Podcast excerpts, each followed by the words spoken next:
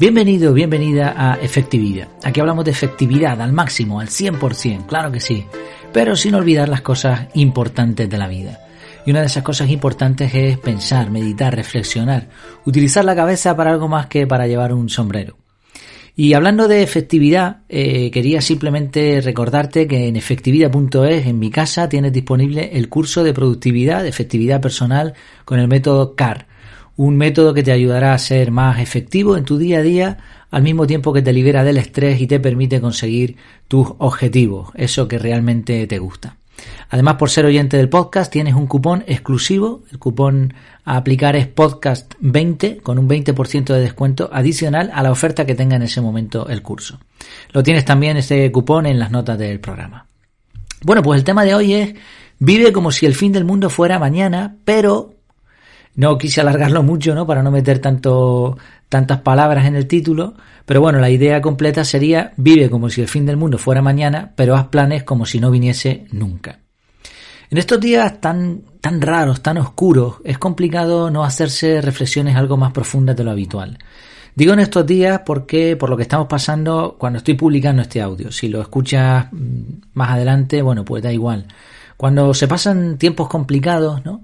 Uno ve cómo pues el sistema, nuestro cómodo sistema, sus rutinas saltan en pedazos. Esto puede ser por una situación como la que estamos viviendo ahora con el COVID-19, el coronavirus y todo esto y el confinamiento, pero puede ser también una situación temporal que surja en nuestras vidas como el fallecimiento de un ser querido, una enfermedad grave, la pérdida de trabajo, una depresión, etc. El caso es que en esta ocasión en particular, pero ya digo, aplicable a todas estas otras, ¿no? Pues de pronto todo lo que pensábamos que estaba perfecto, toda esa comodidad que teníamos, las libertades que teníamos, han desaparecido de un día para otro y además nos ha pillado por sorpresa. Y ojo, soy consciente de que hablo desde la perspectiva de alguien que vive en un país en el que estamos relativamente bien. Hay otros que lo tienen peor, ¿no? Soy consciente de que hay oyentes del podcast que viven en países con, que han tenido problemas durante toda la vida se ríen de nuestras crisis aquí en España, ¿no? de lo que llamamos nosotros crisis. Pero creo que ahora mismo la situación eh, ya no es local, la, la cosa se está poniendo fea en todo el planeta.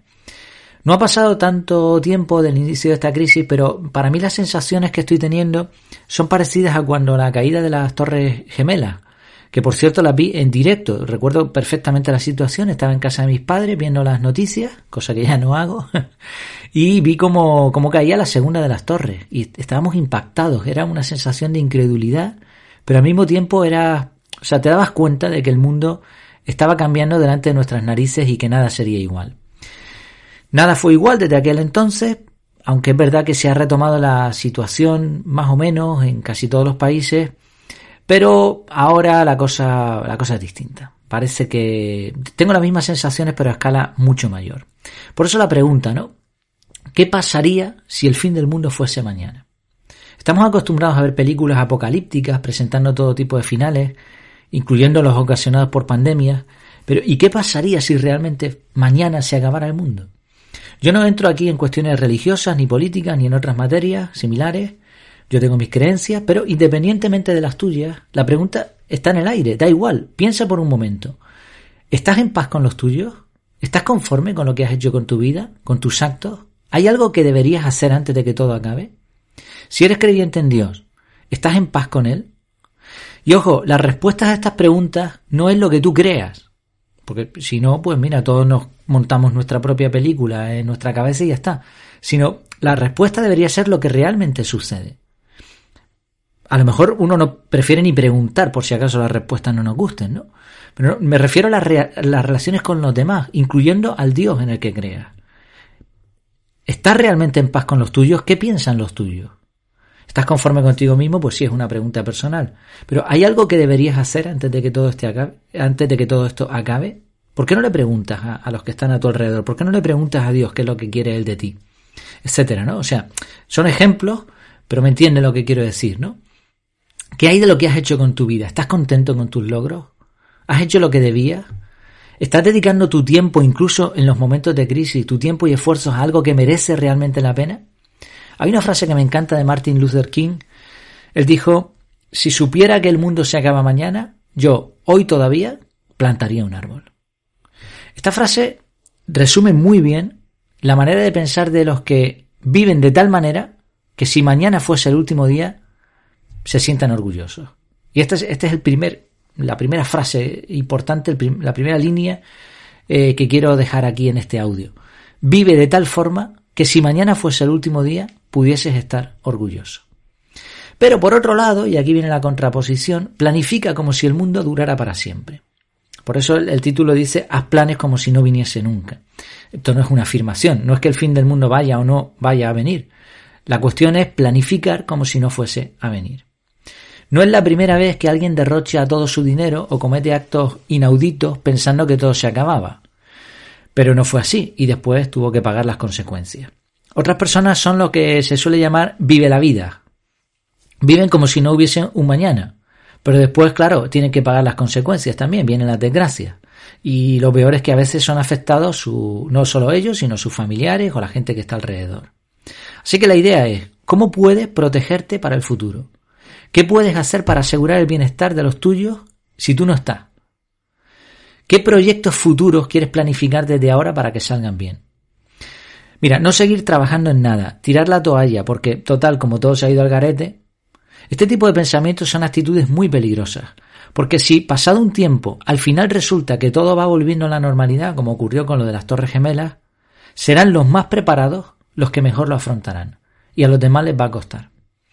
Así como siempre, el punto de equilibrio es muy importante.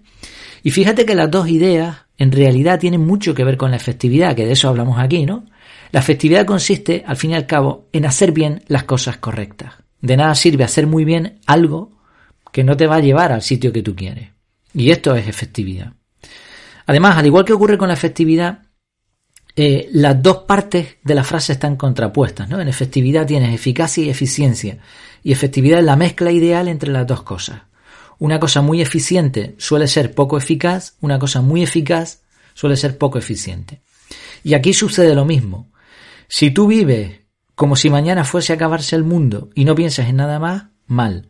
Si tú planificas como si el mundo no se fuese a acabar nunca, mal, porque tampoco vas a disfrutar ni vas a conseguir lo que quieres. Entonces, el equilibrio entre las dos partes eh, sería lo ideal. Vive como si hoy fuese el último día, pero planifica como si no fuese a acabarse el mundo nunca.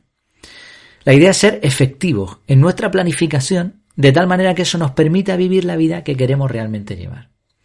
Una persona poco efectiva ni disfruta de la vida, ni hace lo que realmente quiere, ni planifica correctamente su futuro. La buena noticia es que la efectividad personal se puede mejorar. Se puede aprender a ser más efectivo gracias a la formación y al aprendizaje de técnicas de efectividad.